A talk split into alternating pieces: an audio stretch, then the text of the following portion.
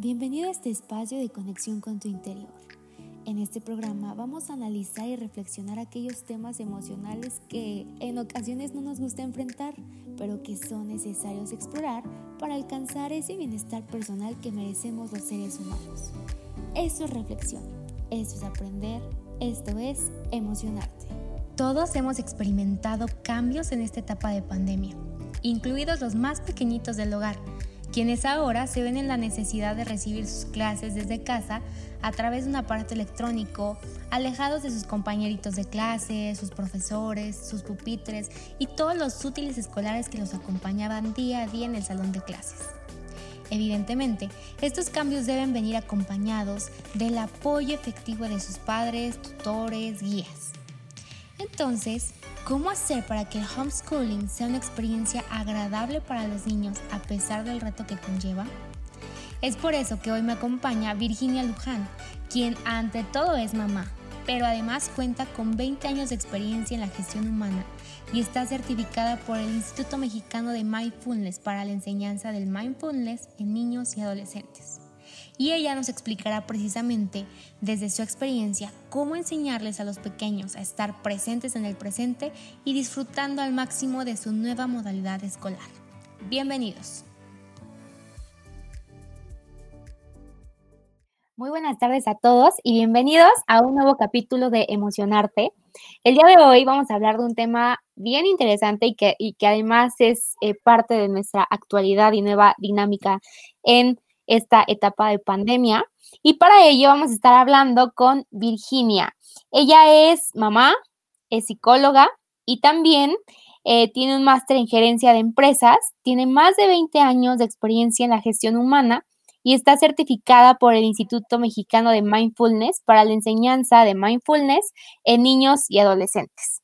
Ella se dedica hoy a la construcción de la sociedad del futuro a través de esta enseñanza de herramientas científicas para preparar a los niños y que sean más conscientes y presentes en su vida.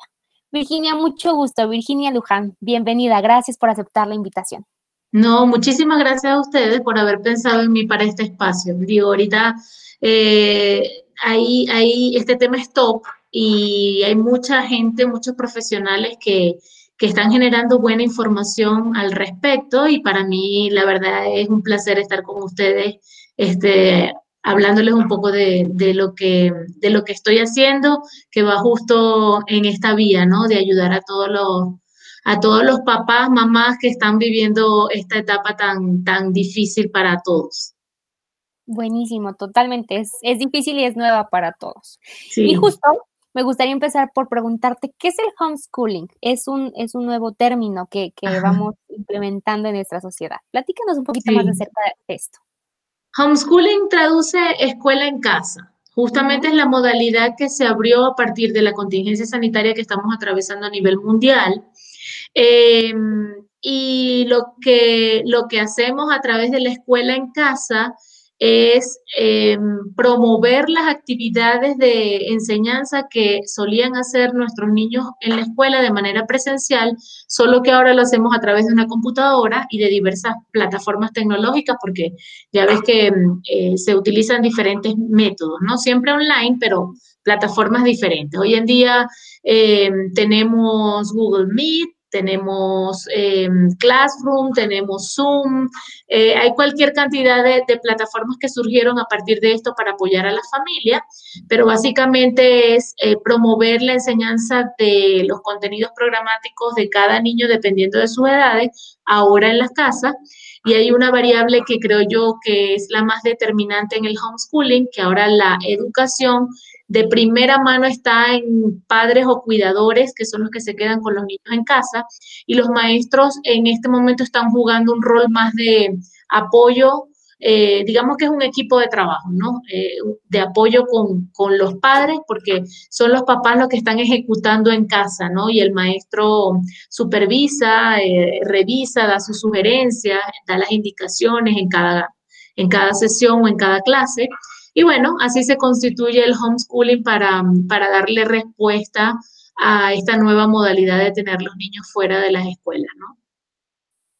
Claro, y bueno, cuando nos, nos dijeron, las escuelas se van a casa, Eh, vimos varias noticias de, niños, ¿no? Que lloraban o que se sentían frustrados, se sentían eh, fuera del lugar, porque también después de tanto tiempo estando en casa, se extraña el contacto con otros niños. ¿Cuál ha sido tu perspectiva como, como psicóloga, como mamá, en esta nueva experiencia de la, de, la, de la escuela en casa, tanto emocional como de convivencia, eh, también de desarrollo para el niño, para inclusive para para los papás, ¿no? Porque como, como bien comentas, ahora los papás se convierten en los profesores, en los tutores, y entonces tienen que estar de alguna u otra forma cuidando el desarrollo del niño durante el día a día. Sí, correcto, correcto. Fíjate que eh, yo soy de las personas o del equipo en la vida que busca siempre lo positivo dentro de todo lo que sucede, ¿no? Em, en cuanto a las emociones que tú manifiestas, para los niños fue de mucha extrañeza verse en casa eh, frente a una computadora recibiendo clases y tener al lado a mamá, papá o al cuidador que la familia haya podido eh, identificar para acompañar este proceso, ¿no? Entonces, al principio, extrañeza, eh, poco entendimiento de la situación para los niños, confusión para los padres, sobre todo al poner los límites en los tiempos, ¿no? ¿A qué le dedica qué? Porque también sucedió lo mismo en los trabajos de los papás. Entonces, bueno, ese es otro capítulo, ¿no? Pero ciertamente se empezaron a confundir los tiempos allí y, la, dificultad para establecer los límites de cómo y cuándo estoy en cada actividad. Em, hemos pasado por todos los sentimientos, pienso yo, porque, por ejemplo, aquí te hablo como mamá, por eso siempre digo que, ante todo soy mamá, porque es muy diferente ver la perspectiva cuando eres madre eh, y cuando no lo eres, especialmente en esta situación, ¿no? Hablando de esto que está pasando. Eh, yo he visto a mi hijo eh, contento en momentos porque está con mamá, en, mi caso soy yo la que me estoy quedando con él en el online, eh, y entonces antes estaba todo el día en el trabajo y ahora estar en la clase online con él da satisfacción y alegría a los hijos porque están cerca de sus padres, ¿no? Entonces quizás ahorita están gozando de un tiempo extra de compañía con los padres que antes no tenían. Eso puede generar sentimiento de, de felicidad, de alegría, ¿no? Eh, ciertamente hay una nostalgia por el ambiente escolar y, me refiero a todo, a sus compañeritos del colegio, a la maestra, también la extrañan, hacen referencia a eso, a los momentos de disfrute en el colegio, este, para tomar el lunch compartido o salir a jugar, hacer alguna actividad en el parque del colegio. Entonces, el ambiente escolar en general se convirtió para ellos en nostalgia y eso en, oportunidades este, cierran una tristeza, ¿no? Porque no pueden hacer lo que ellos eh, quieren o estaban acostumbrados a hacer. Hay otra parte que se une a esa tristeza o sensación de aburrimiento, ¿ok? Que está asociado a la salida a la calle, que tampoco se puede dar en este momento, que está muy restringida.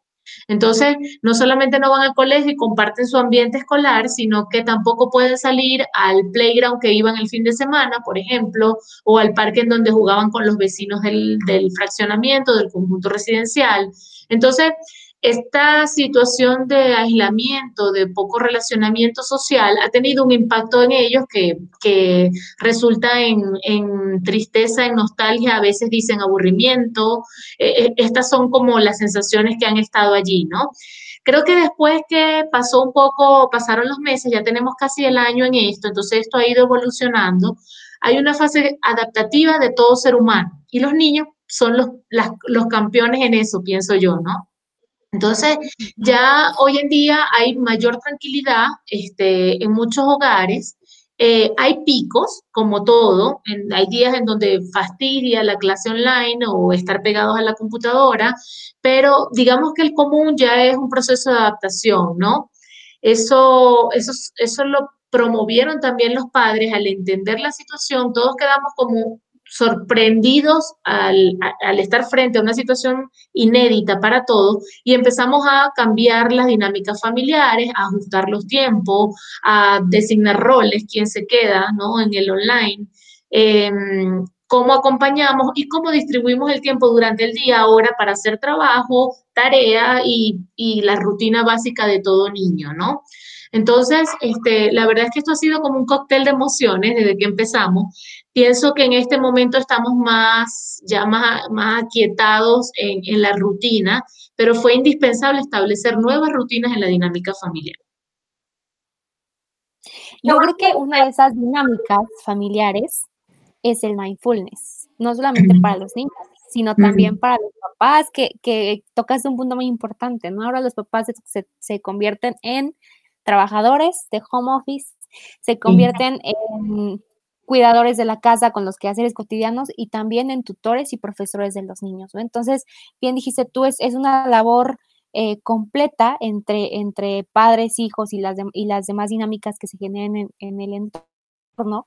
Pero te preguntaría entonces, ¿qué papel juega el mindfulness en esta educación, en este homeschooling? Sí, fíjate Jessica que el mindfulness es una herramienta científicamente comprobada eh, que básicamente trabaja en promover la atención, la concentración, la regulación emocional, em, la empatía, ¿ok? Y cuando trabajas la empatía, obviamente ves un beneficio importante en el relacionamiento con otras personas. En el caso de los niños, con sus amigos del colegio, con la maestra, con los padres, con su entorno, ¿ok? Entonces, mindfulness como herramienta eh, trabaja sobre la base de la atención a la respiración como primera ancla, ¿no? Para estar en el momento presente. Y mindfulness traduce eso, atención plena, estar en el momento presente. Siempre se dice fácil. Lo que pasa es que cuando intentamos estar en el momento presente, nos damos cuenta que tenemos un bombardeo de pensamiento al día que no necesariamente siempre podemos detener o no tenemos las herramientas o no tenemos la conciencia para detener todo lo que está pasando por nuestra mente que nos hace extraernos del momento presente. ¿Ok? Entonces, mindfulness, en el caso, por la pregunta que haces de niños, em, resulta muy, muy provechoso en este momento dedicarle algunos minutos al día para quietar la mente. ¿Ok? Eh, ¿Y qué significa quietar la mente? Es muy sencillo, conectarse con la respiración.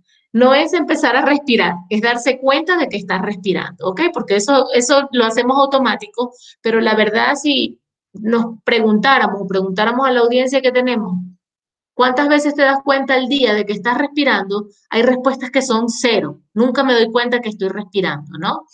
¿Qué pasa cuando te das cuenta de tu respiración? empiezas a conectarte con lo que estás viviendo en el momento y te das cuenta que lo único que tienes seguro es el momento presente, ¿ok? Entonces, cuando estás en el momento presente, empiezas a saborear mejor lo que estás comiendo, por ejemplo, o disfrutar del olor que tienes en ese momento, en la casa, en el, área en donde estés, eh, conectarte con la persona con la que estés en ese momento frente a frente, ¿sí? te lleva, te lleva a generar sensaciones que te conectan con tu realidad. Eso en el caso de los niños es muy positivo porque los permite concentrarse mejor en las actividades que estén haciendo.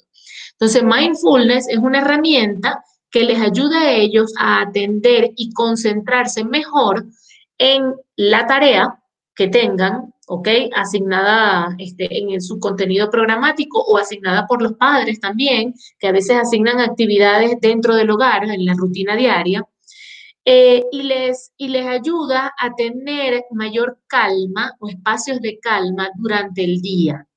¿Qué recomiendo yo de mindfulness? No solamente respiración, vemos mindfulness, cuando hablamos de atención plena, hablamos de todo, atención cuando cuando te mueves, cuando haces diferentes tipos de, ejercicio, hablamos de atención a tus sensaciones corporales, hablamos de atención a la comida, por ejemplo, hablamos de atención a los pensamientos y nos damos cuenta qué tipo de cosas están pasando por nuestra mente, si son pensamientos de preocupación o de deseo o de anhelo por, por algo o estoy pensando mucho en el futuro, en cosas que no han sucedido, que, que esa es como la, la más común, ¿ok? Estamos planeando eh, hacia adelante y eso nos hace perdernos del momento presente. Entonces, eh, mindfulness con, niños en la rutina diaria puede resultar muy beneficioso para quietarnos, para que ellos se quieten y se aquieten los papás también, ¿ok? Y aquí quiero conectar dos cosas. Cuando hablamos de estar en el momento presente, es conectar con lo que nos está pasando. Si estamos con nuestro hijo como adultos, cuidadores, padres, el que esté con, los niños al momento del homeschooling, o al momento en el que simplemente estés compartiendo con tu, con tu hijo, Pon tus cinco sentidos con tu hijo, ¿ok? Si van a jugar, están jugando los dos. No estás pendiente del teléfono, no estás pendiente del televisor, no estás pendiente de la música que, está sonando, ¿sabes?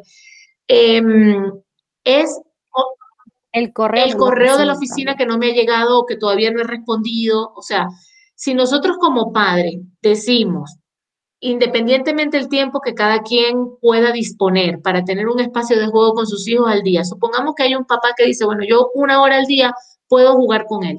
Procura conectarte con tu hijo en esa hora al día. Y esa hora, deja los equipos electrónicos que son unos grandes distractores, déjalos a un lado y procura estar en esa hora para él. Resulta muy beneficioso para ti como papá, pero para los hijos es, es exponencialmente diferente cuando ve a un papá que está con ellos en los momentos de juego, ¿ok? Entonces, eso es mindfulness. Mindfulness también en la práctica diaria es tomarse un minuto de respiración al día. Sería bueno dos minutos, cinco minutos, el tiempo que la gente disponga, ¿ok? Pero, por ejemplo, eh, he visto buenos resultados cuando lo haces antes de empezar la jornada del homeschooling. O sea, vamos a empezar o que nos tomamos un minuto de pausa, respiramos, nos damos cuenta cómo entra el aire por nuestra nariz, ¿verdad? y cuál es el efecto de quietud y calma que eso va teniendo en, nuestro cuerpo. Y posterior a eso comenzamos el homeschooling. También puedes hacerlo en, intermedios de la clase, cuando estás muy saturado. Eh, eh, digo, la práctica es como, como se le acomode a cada dinámica familiar, porque todas son diferentes, pero sin duda ayuda mucho a rescatar la presencia tanto del niño como del adulto.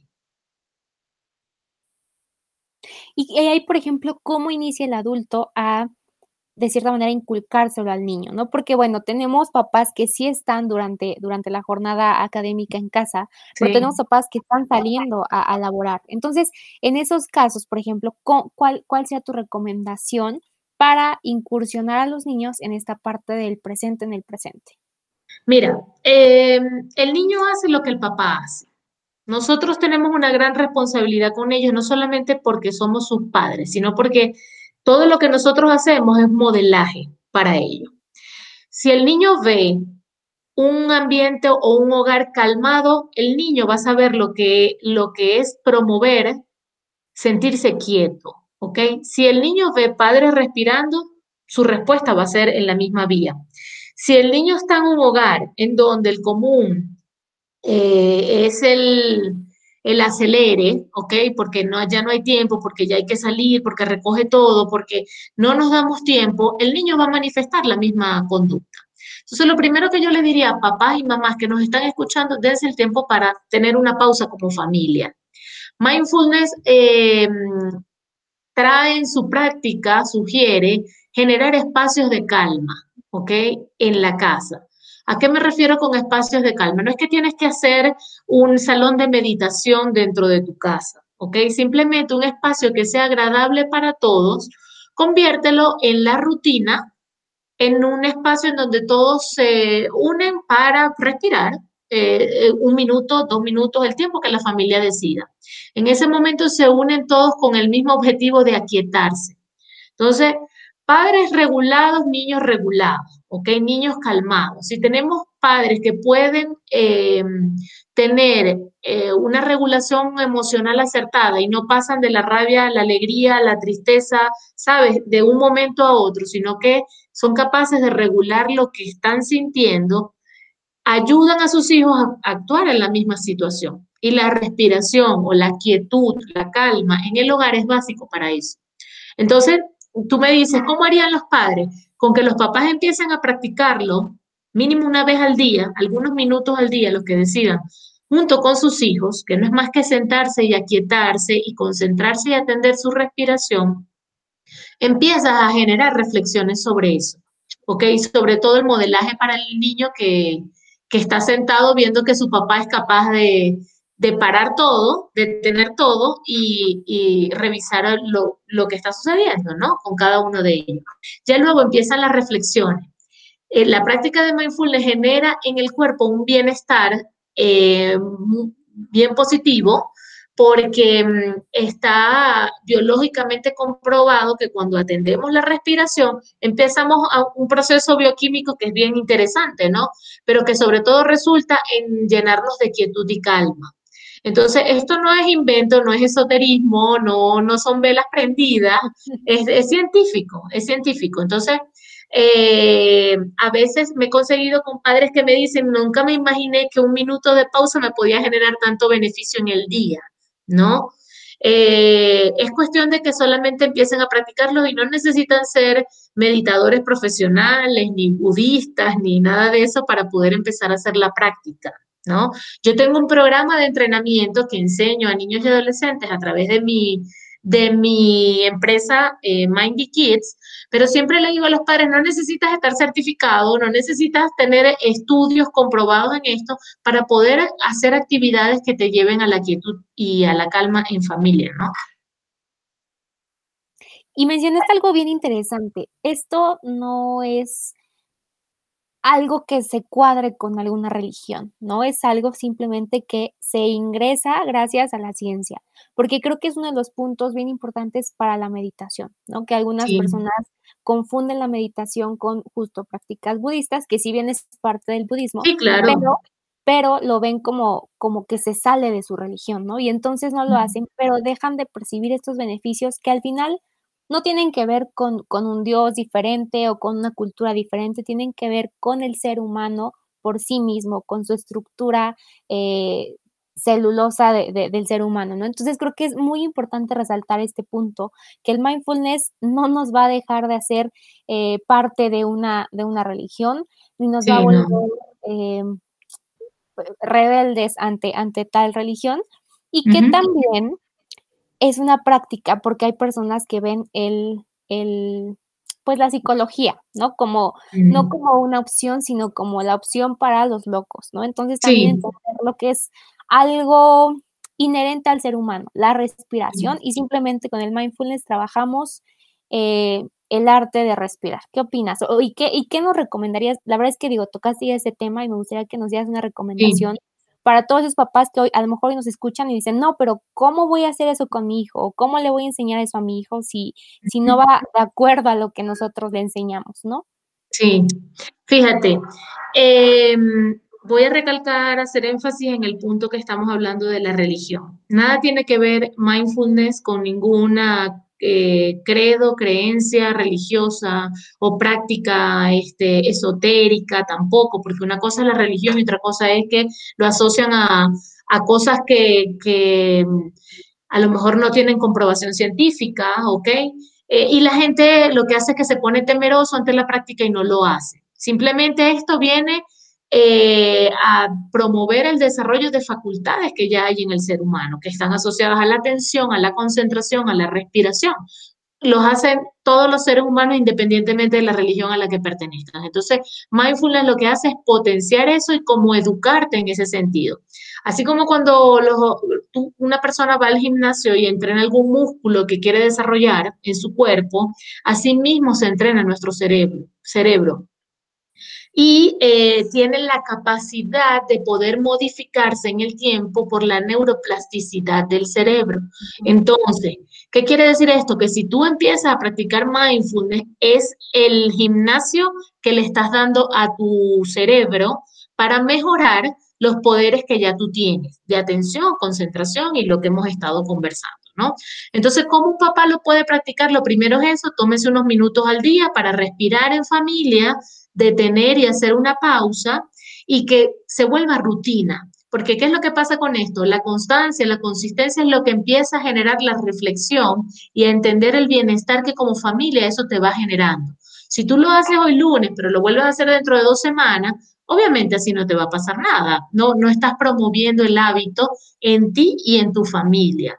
Tomarse unos minutos al día, repito, los que la familia decida, entre más mejor, por supuesto, y concentrarse, enfocarse en la respiración que están teniendo, en vivir el momento presente, puede ayudar a eh, instaurar el hábito de quietud en casa, ¿ok?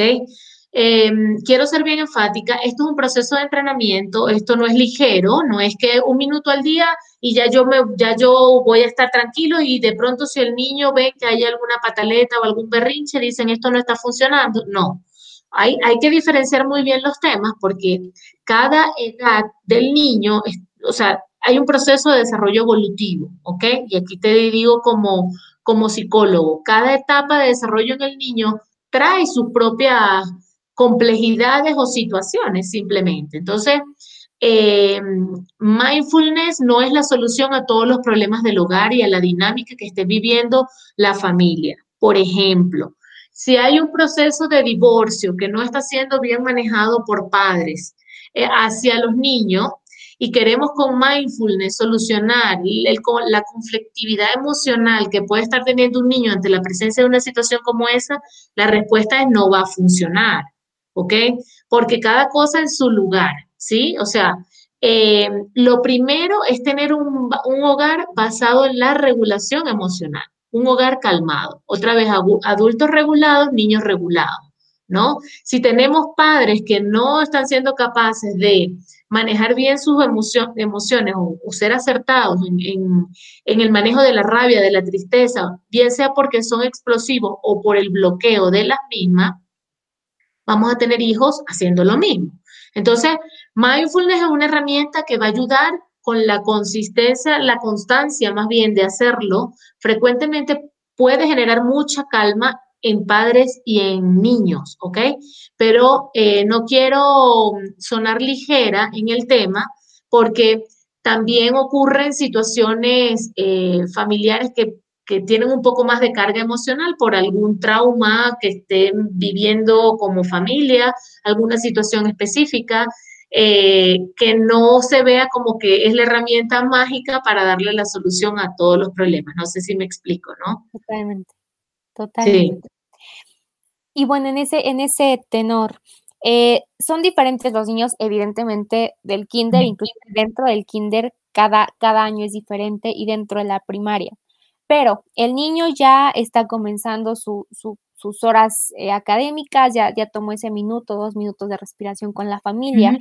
Y luego ya se encuentra en clases, pero a veces son periodos tan largos de clase, a veces son periodos pues cansados ante, ante la pantalla, sin un contacto humano en ocasiones, y entonces empiezan a dispersarse por la naturaleza del, niño. ¿Cómo hacer que esos pequeños regresen a la, a la clase y que a la vez lo disfruten. Hablemos primero de los niños de kinder y después eh, un poquito sobre los niños de primaria, que digo, hay, hay un rango de edades más amplio, pero si pudiéramos ir como eh, especificando un poquito en ciertas etapas también del desarrollo del niño entre la primaria, bueno, entre el kinder y la primaria. Mira, Em, cuando hablamos de kinder, eh, por lo general hay más presencia del cuidador o el acompañante de la clase online, ¿no? Simplemente por el mismo tema de eh, poder restringir el, micrófono o solamente utilizarlo cuando la, normativa del colegio así lo haya eh, establecido, ¿no? Cuando te toque participar y este tipo de cosas. Entonces, por lo general hay un cuidador que está más presente en niños más pequeños, ¿no? Regulando ese tipo de cosas. La computadora, este, que no se levante en la clase, que vaya, por ejemplo, al baño en los espacios que tienen para ir al baño eh, y, ese tipo de cosas. Entonces, allí eh, creo que es muy oportuno este, que el cuidador esté atento con lo que el niño está viendo. Un niño de cuatro años, de cinco años, solo con la computadora, es poco probable que vaya a prestar atención a todo el contenido que están, que están revisando. Entonces, es importante que el cuidador esté atento a lo que está viendo para que en esos momentos de dispersión pueda rescatar su atención, de pronto haciéndole preguntas sobre el contenido este, que están viendo, porque la maestra lo hace, pero la maestra está atendiendo, no sé, 22 niños promedio, ¿ok? En la clase online el padre está solamente con su hijo, con sus dos hijos, es más fácil que él tenga el alcance para poder identificar estas cosas y poder rescatar la atención de los niños. ¿Ok? Entonces, mi primera recomendación para niños pequeños es estar. O sea, el cuidador tiene que estar con ellos y sobre todo estar atento a lo que, está, a lo que se está desarrollando en el contenido. Eh, si los espacios son muy largos, allí, bueno, por mi experiencia, realmente para niños pequeños los espacios no son tan prolongados al online, sino que hacen recesos. Utilizar esos recesos, para hacer estos minutos de respiración, para hacer alguna pequeña actividad que los distraiga, algún juego de los que tienen en casa. O sea, no es nada especial, pero es sí como generarles un espacio de que se desconecten de la clase, se refresquen un poco y ya luego vuelvan a la clase algún dibujo si les gusta dibujar. O sea, es muy importante que eh, papá o mamá se conecten con el niño conociendo al niño, o sea, qué cosas les gustan, qué cosas disfrutan y en esos momentos de bajones en donde hay aburrimiento o desconcentración, eh, poder aplicar alguna de estas cosas que a él le guste para volver a rescatar el interés. Entonces, si te gusta el dibujo, ponlo a dibujar, si, te, si saben que les gusta un juego específico que hay en casa, pues que jueguen un ratito en un receso mientras lo hacen, ¿ok? Eh, o, por ejemplo, si utilizan los espacios que hay entre clase y clase para hacer tareas, las tareas del día, mezcla las tareas, las que son de mayor agrado, colócalas en los espacios en donde los ves con más aburrimiento o dispersión y dejas las otras para en donde tengan mayor atención. O sea, es, es jugar con el niño, pero para jugar con el niño hay que conocerlo, hay que entender el niño, ¿ok? En la primaria ya es un poco diferente porque ya el papá puede quizás desvincularse un poco y hacer sus actividades. Supongamos que tenemos padres que ya están hoy en casa, eh, pero están trabajando, también están en su computadora, ¿no? Entonces, el escenario de primaria es diferente porque el papá puede estar haciendo su actividad, quizás en un espacio relativamente cercano a donde está el hijo, ¿ok? Porque pueden estar por lo menos validando que estén allí sentados en el lugar que designaron para tomar la clase. Y bueno, y lo asiste en, en oportunidades. Pueden haber reproches, lo he visto, reproches en niños donde dicen, ay, yo no quiero esto, es que ya yo no quiero estar en la clase. Y hay que rescatar mucho ese diálogo de responsabilidad con el colegio, porque eso no ha cambiado. La responsabilidad que tiene el niño con sus tareas, con sus labores estudiantiles, sigue siendo la misma. ¿Ok? Y eso es algo que como padres tenemos que dejarle muy presente. O sea, el hecho de que estés en casa oyéndola, viendo la computadora y viendo tu clase por allí, no le está restando importancia al, a lo que significa para ti educarte. ¿ok? Solamente que estamos viviendo un periodo diferente que va a terminar. Eso lo vamos a hablar en un ratito, ¿no? Pero al final todo esto va a pasar. Entonces, si estamos, estás aquí, hoy estás estudiando con la misma responsabilidad a través de la computadora, pero es la misma responsabilidad. Ya el niño en primaria entiende ese concepto, ¿ok? Y tú simplemente tienes que tener un speech muy congruente con eso, de que tus tareas son importantes, hay que cumplir con los compromisos, el reconocimiento cuando se hacen las cosas, ¿ok? Este, de la manera en que lo debe hacer, el refuerzo, y mm, este tema, por ejemplo, de hacer la actividad diaria que te corresponde para no acumular todo el fin de semana. Digo, hay colegios que te dan la oportunidad de entregar el fin de semana o te dan un lapso de, días para que tú entregues la actividad o la tarea. Pero hay otros colegios que el mismo día tú tienes que ir cargando en la plataforma que, que esté trabajando el colegio, ¿no? Para llevar el seguimiento. Hay que promover en nuestros hijos que su única responsabilidad es estudiar entonces, y eso no va a cambiar porque sea en línea, ¿ok? Entonces, em, la, la, carga de las tareas, actividades diarias es un compromiso del mismo estudiante con su proceso estudiantil. Y los papás tenemos que estar allí para supervisar que así suceda, ¿no? Hablando eh, de, la, de, la, de, la, fase de primaria, que ya, ya es otra cosa, ¿no? Entonces, eh, no, digo, se iguala con los niños eh, en kinder en este tema de conectarte con tu hijo y entender qué sucede, qué le aburre, qué, pero hay que hablar de ello. Eh, con los niños en primaria eh, puede resultar un poco más sencillo poder conversarlo porque ellos tienen un, concepto ya más evolucionado, ¿no? Ya están más desarrollados. Entonces puedes hablar mucho de compromiso con su proceso estudiantil y que cuando vayan a regresar sea un niño que venga con las habilidades que justamente este tiempo le ha proporcionado. No ha sido en vano, o sea, yo pienso que esto también está generando un aprendizaje en ellos. A veces hay adultos que creen que pues estos tiempos no son muy provechosos para ellos, pero a ellos les estamos enseñando cosas que probablemente no van a ver en la escuela. y les estamos enseñando flexibilidad, adaptación, ¿ok? A situaciones como las que están pasando, el manejo de la adversidad, porque al ver a sus padres entendiendo como una pandemia nos encerró a todos en casa, los niños están aprendiendo muchas cosas que a lo mejor esta oportunidad es única para aprender, ojalá y así sea, porque no lo volvemos a vivir, ¿no? Entonces, eh, ahorita es época para nosotros como papás de rescatar lo positivo de esto y manejar la adversidad lo mejor que podamos hacerlo, porque es la forma en la que le estamos enseñando a nuestros hijos cómo manejar, enfrentarse a obstáculos, ¿no? De acuerdo, totalmente de acuerdo.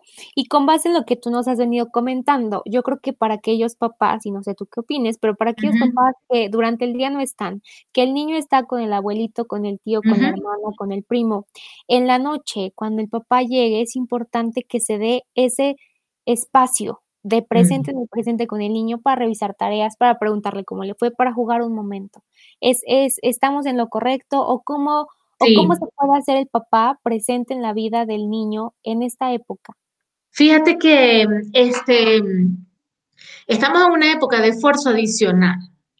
Eh, en este, yo, siempre hago la aclaratoria para que todas las personas que me están escuchando eh, no vean el contenido eh, como en el aire o fuera de contexto cuando, por ejemplo, hay un papá que no está durante todo el día y que llega en la noche, como tú dices, de su trabajo. ¿Ok? A ese papá este mensaje también le llega. ¿Por qué te lo digo? Porque como papá hay una responsabilidad que nadie nos debería quitar y es que somos responsables del desarrollo de nuestros hijos, porque son nuestros hijos, para eso somos papás, ¿no? Entonces, esta situación está implicando en nosotros un esfuerzo adicional al, al que ya tiene ser papás, cuidadores y además educadores de nuestros hijos. Un esfuerzo adicional, ¿por qué? Porque a lo mejor el papá que está todo el día, que sale de la madrugada de su casa y llega muy tarde en la noche, que yo le diga en, por este espacio que estamos compartiendo, pero también tienes que revisar las tareas de tus hijos, tienes que revisarlo. O sea, eso no es, es un esfuerzo adicional, sí es un esfuerzo adicional, pero es el deber de nosotros como papá. Por eso son nuestros hijos, ¿no? Entonces, Em, no es que esté poco aterrizado, es que es parte de lo que nos toca hacer hoy en día, que se hace aún más presente, porque a lo mejor durante el día tenías a la maestra que te ayudaba, en ella delegabas muchas cosas que, que tú no tú no te encargabas de eso porque para eso tienes un colegio al que, al que le delegaste la educación de ciertos temas de tu hijo. Digamos, yo, yo lo veo más como, yo digo, delego en ellos el desarrollo, el acompañamiento en el desarrollo académico del niño. Pero realmente la educación nace en la casa, ¿ok? Y somos nosotros los que promovemos las bases de esa educación, es la familia.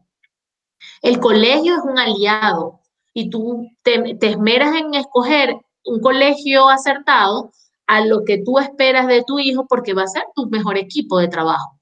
Pero para nada va a sustituir el rol que como familia nosotros tenemos.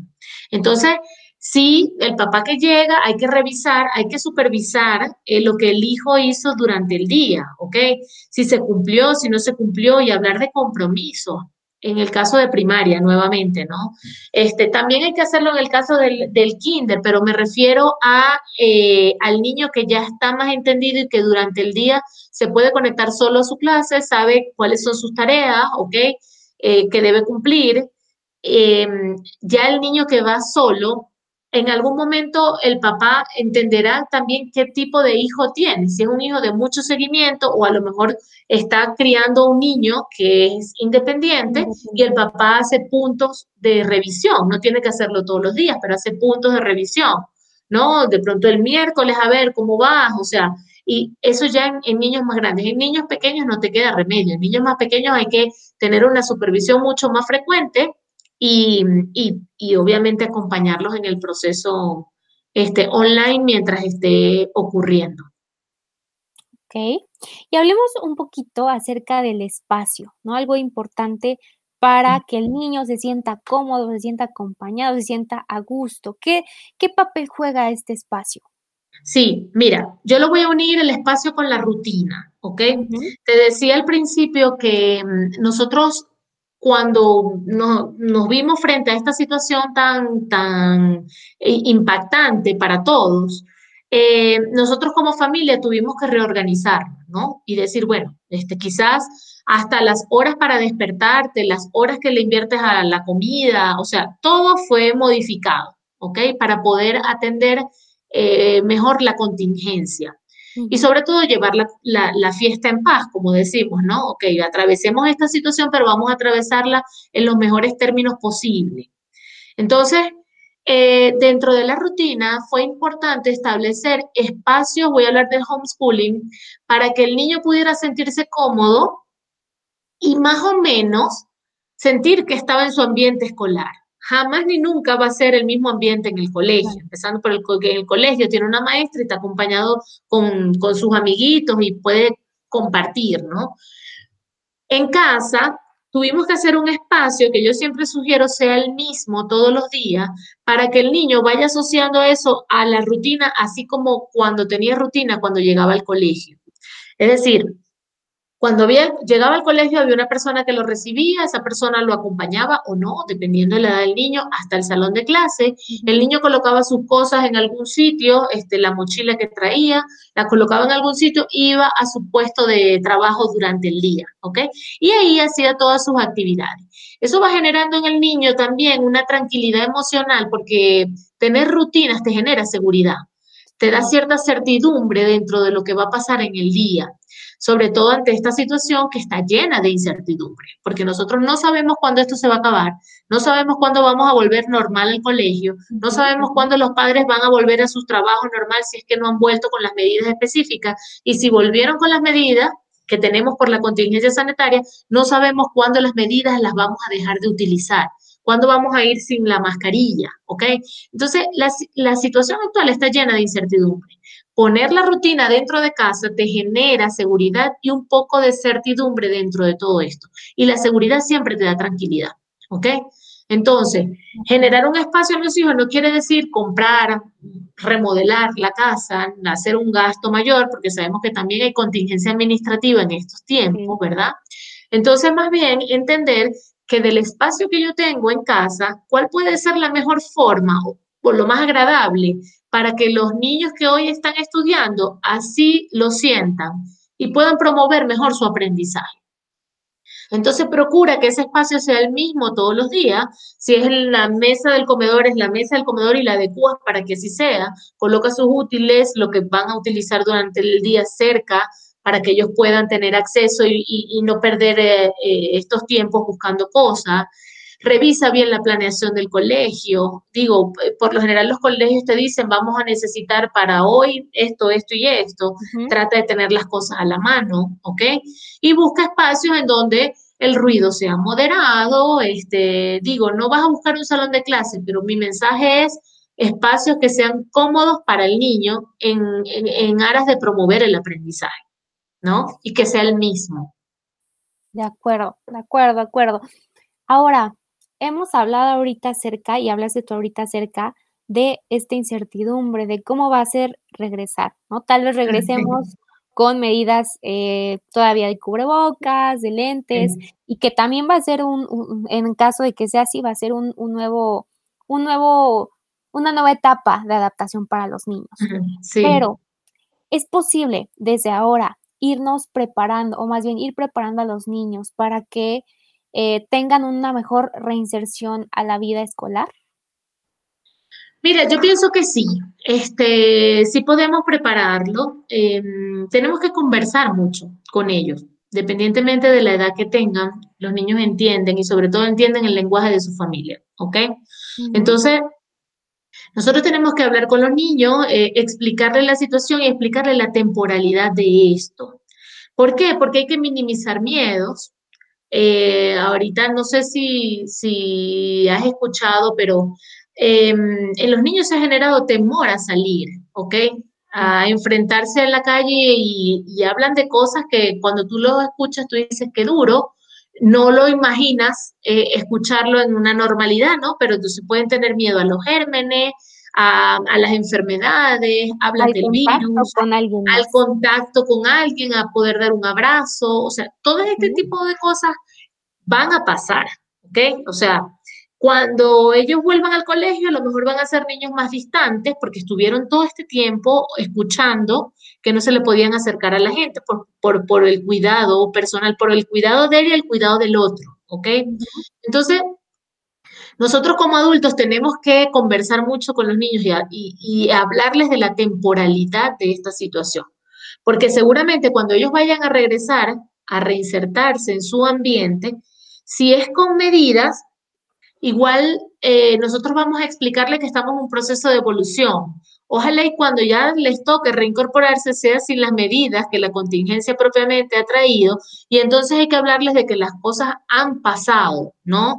Pero siempre hay que decirles que esta situación tiene un fin. Nosotros no sabemos cuándo va a ser, lamentablemente, pero todo pasa porque en la vida es así, nada es, nada es eterno. Entonces, nosotros tenemos que, que, conversar con ellos y decirle, todo esto se está produciendo por ellos. Los niños entendieron perfectamente, se desarrolló un sinfín de videos y de materiales didácticos para explicarle a los niños cómo se tenían que lavar las manos, qué era el virus. Los colegios hicieron la difusión de toda la información, o sea, ellos tienen la información que necesitan. Cuando, cuando vayan a reinsertarse, si se reinsertan con medidas, tendremos que hacer énfasis en el cuidado que, tienen que seguir teniendo hasta que esto pase. ¿Ok? Pero tampoco se vale hablarles todo el día del tema y estarles diciendo de, sobreinformarlos. Eso tampoco es bueno, porque empezamos a manejar angustia. Y no es bueno en los niños tener niños encerrados y además angustiados.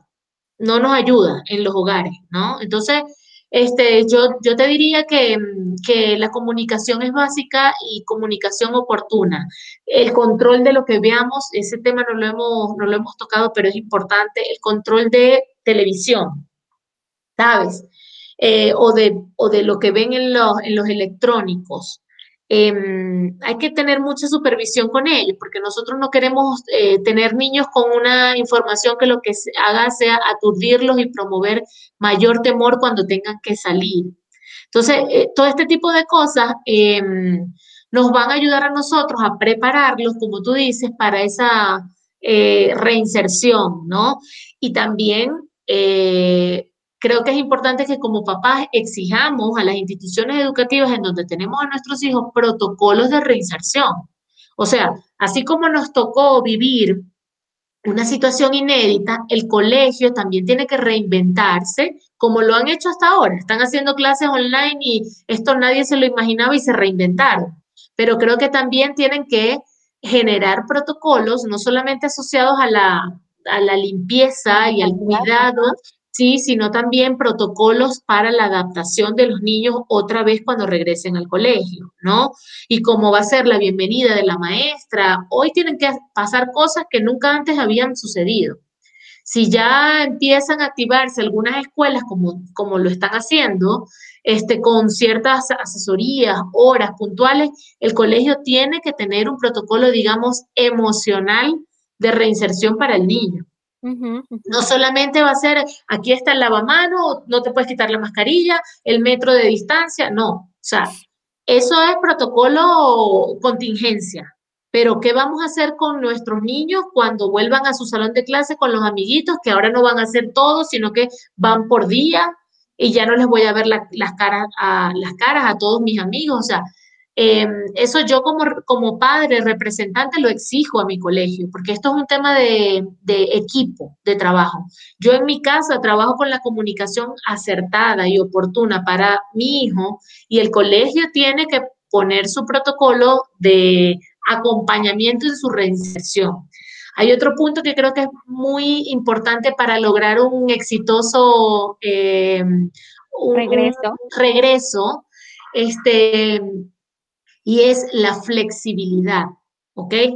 Em, a veces los niños que se reincorporen, cuando se vayan reincorporando en las diferentes etapas, eh, puede que no estén logrando el máximo rendimiento académico que podían traer los niños, ¿ok? Eso puede pasar. ¿Por qué? Porque hay un sinfín de variables que están trabajando allí, en donde el niño otra vez está haciendo su switch para eh, conectarse con el colegio. Tenemos una cosa muy positiva a favor, que los niños tienen una capacidad grandísima de adaptación y rápida, mucho más que la de nosotros los adultos. Entonces, seguramente ese proceso va a ser rápido, pero mientras ocurre, a lo mejor va a estar un poco castigado el rendimiento académico o la atención o la concentración, ¿ok? Porque están entendiendo nuevamente la situación. Nosotros como padres y como docentes, los que están en, la, en el colegio, tiene que haber flexibilidad para esa, para para esa transición, ¿ok? Y, y, pudieran no esperar el mismo resultado de los niños que tenían antes de haberse ido eh, a estar a hacer escuela en casa. Entonces, la flexibilidad es determinante para todo, para los papás y para los colegios. Entender que estamos de paso por una situación que es inédita que vamos a entrar en una fase de transición hasta que volvemos a, retomar el control de, nuestra situación y de nuestro día a día, ¿no? Totalmente de acuerdo y, muy interesante de verdad la conversación de hoy. Digo, ya estamos por, por finalizar, pero sí me gustaría preguntarte si hay algo que, nos, que nos compartas, algo que se esté quedando por ahí en el tintero, porque creo que hay muchos, muchos temas también, no sé, preguntarte tal vez de el cambio de una etapa a otra, es decir, el cambio de kinder a primaria y primaria a secundaria. Eh, en este tipo, en este momento, por ejemplo, que se cambió de, una escuela a otra, ¿cómo sobrellevar este proceso de que son diferentes eh, espacios, que ya es diferente eh, tipo de educación, diferente tipo de estrategias educativas? A ver si entiendo tu pregunta. O sea, eh, para el niño, tú dices, para el niño que antes de la pandemia estuvo en un lugar físico y luego de la pandemia llega a otro lugar dentro de la escuela, porque cambió de grado, de maestra, de, ¿a eso te refieres? Sí, pero como tal, por ejemplo, los niños estamos en, pandemia desde marzo, ¿no? A lo mejor el niño iba terminando el kinder, pero entonces ahora en, en agosto entró ya a la primaria Sí. Pero ya no, no tiene ese contacto con, los compañeritos, no tiene ese contacto con la nueva experiencia que es la primaria. Y también de la primaria, los, los, pequeños que pasan a la secundaria y que pues también no tienen ese contacto a una etapa que también es un poquito más complicada y que justo hablaremos la próxima semana. Entonces, ahí como papá, ¿cuál, se, cuál podría ser esta estrategia para encaminarlos, aunque no estén eh, presentes en la escuela con los nuevos compañeros? Mira, eh, lo, que, lo que te acabo de comentar en cuanto a los protocolos del colegio y a la comunicación en casa es transversal. O sea, eso es para el niño que pase de kinder a primaria, de primaria al bachillerato. O sea, realmente aplica para todo. Creo que aquí lo, algo muy importante de lo que quizás no hablamos eh, tiene que ver con la escucha al sentimiento del niño, ¿ok? Eh, como papás podemos promover la manifestación emocional del niño o podemos bloquear, ¿ok? A veces no nos gusta ver a nuestros hijos tristes eh, y entonces intentamos como buscar y, hacer cosas para, para evitar que el niño se sienta así. En estos procesos puede ser muy normal que el niño sienta nostalgia por el salón, por los amigos que no van a estar con él, ¿ok? Por la etapa a la que están cambiando eh, o tristeza o, una sensación, sí, una emoción de, desagrado por lo que está viviendo. Como nosotros como papás tenemos que acompañar la emoción del niño. ¿Cómo? Primero escuchamos cómo se siente, ¿ok?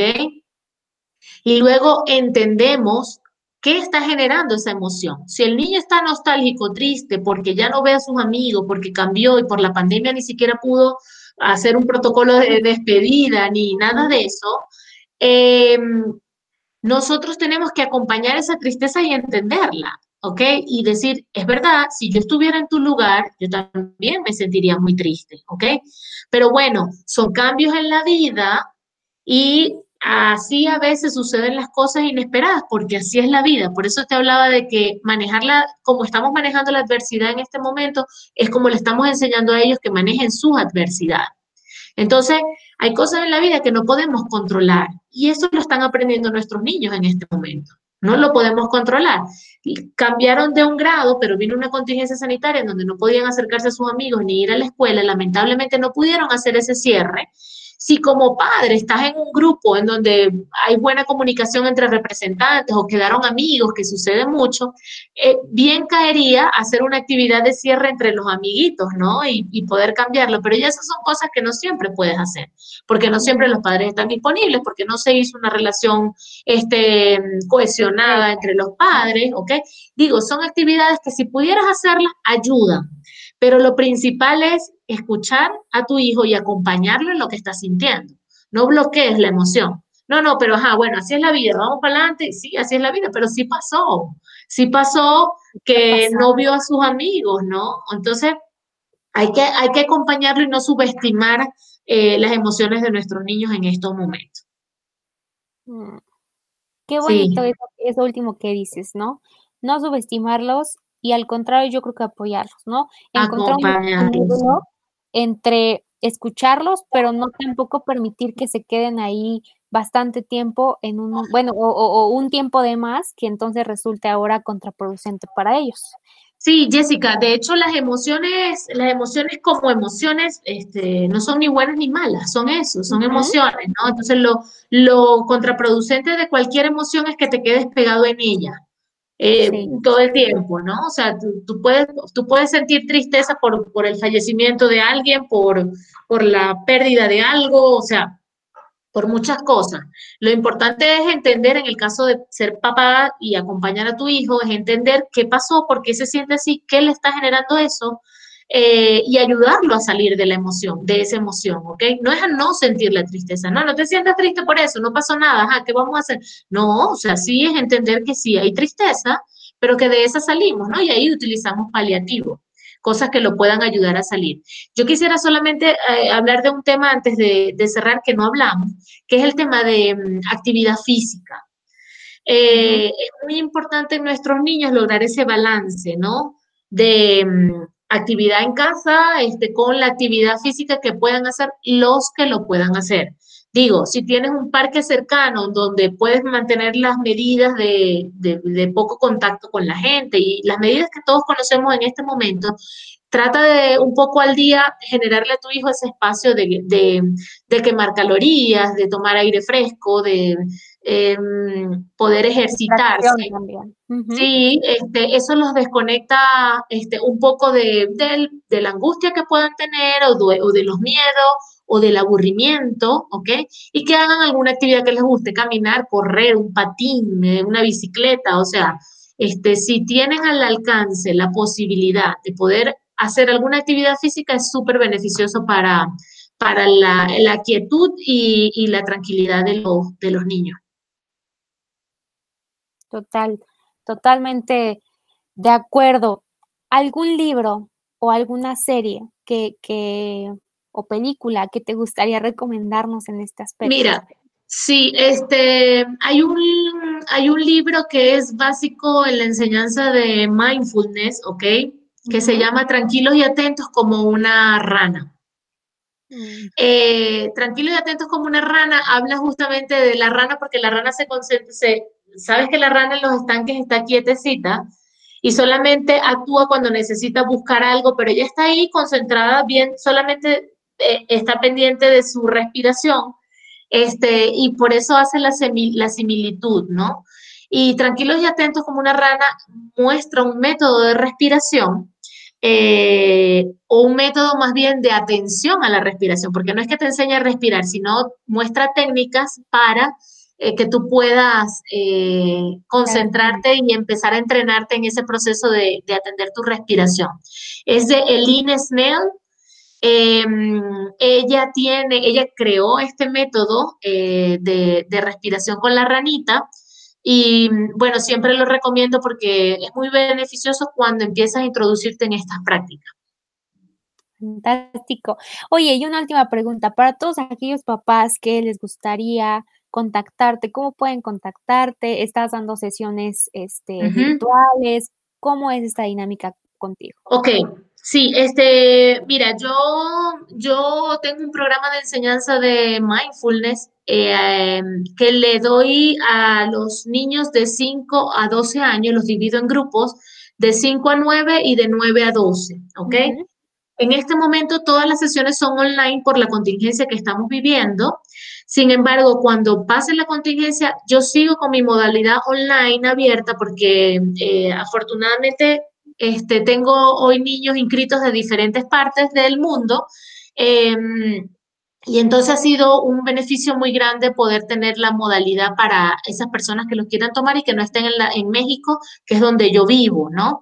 Y la modalidad presencial comenzará en la ciudad de Aguascalientes, que es donde estoy, eh, una vez que pase la contingencia sanitaria. Pero entonces voy a estar funcionando con las dos, quien lo quiera tomar online y quien quiera tomarlo presencial en la ciudad de Aguascalientes. Este, siempre tengo una videollamada con los papás antes de inscribirlos al programa, a sus niños, porque a mí me gusta entender cuáles son las expectativas de, los padres con el programa y, si conocen de la práctica, ¿no? Este, yo no vendo por vender, a mí me gusta, yo estoy convencida de la calidad que tiene mi producto, pero me gusta que sea lo que los papás están buscando. Si el papá a veces está buscando una terapia clínica infantil, yo lo remito al psicólogo profesional clínico especializado en clínica infantil eh, y si realmente está buscando este tipo de cosas, porque para mejorar su atención o mejorar su rendimiento académico, eh, mindfulness sin duda puede ser una muy buena herramienta. Entonces, eh, ok, ahí le doy la respuesta de la enseñanza y de cómo se desarrolla el programa. Yo estoy en Facebook y en Instagram a través de arroba Mindy Kids. Em, mi correo electrónico es mindy con la primera I es de iglesia, la segunda es y, mindinternational.gmail.com.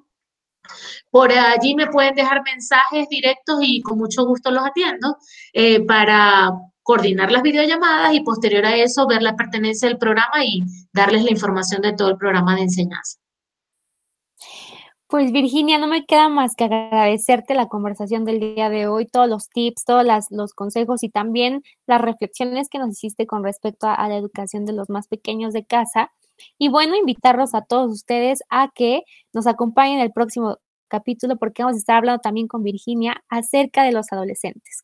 ¿Qué, qué es lo que está pasando hoy en día con los adolescentes y justamente cómo a través del mindfulness eh, mantenerlos en esta, en esta vida presente de manera sana y un poquito hablar de, del papel, ¿no? De las redes sociales en, los, en los adolescentes. Virginia, muchísimas gracias. ¿Algo más que desees agregar?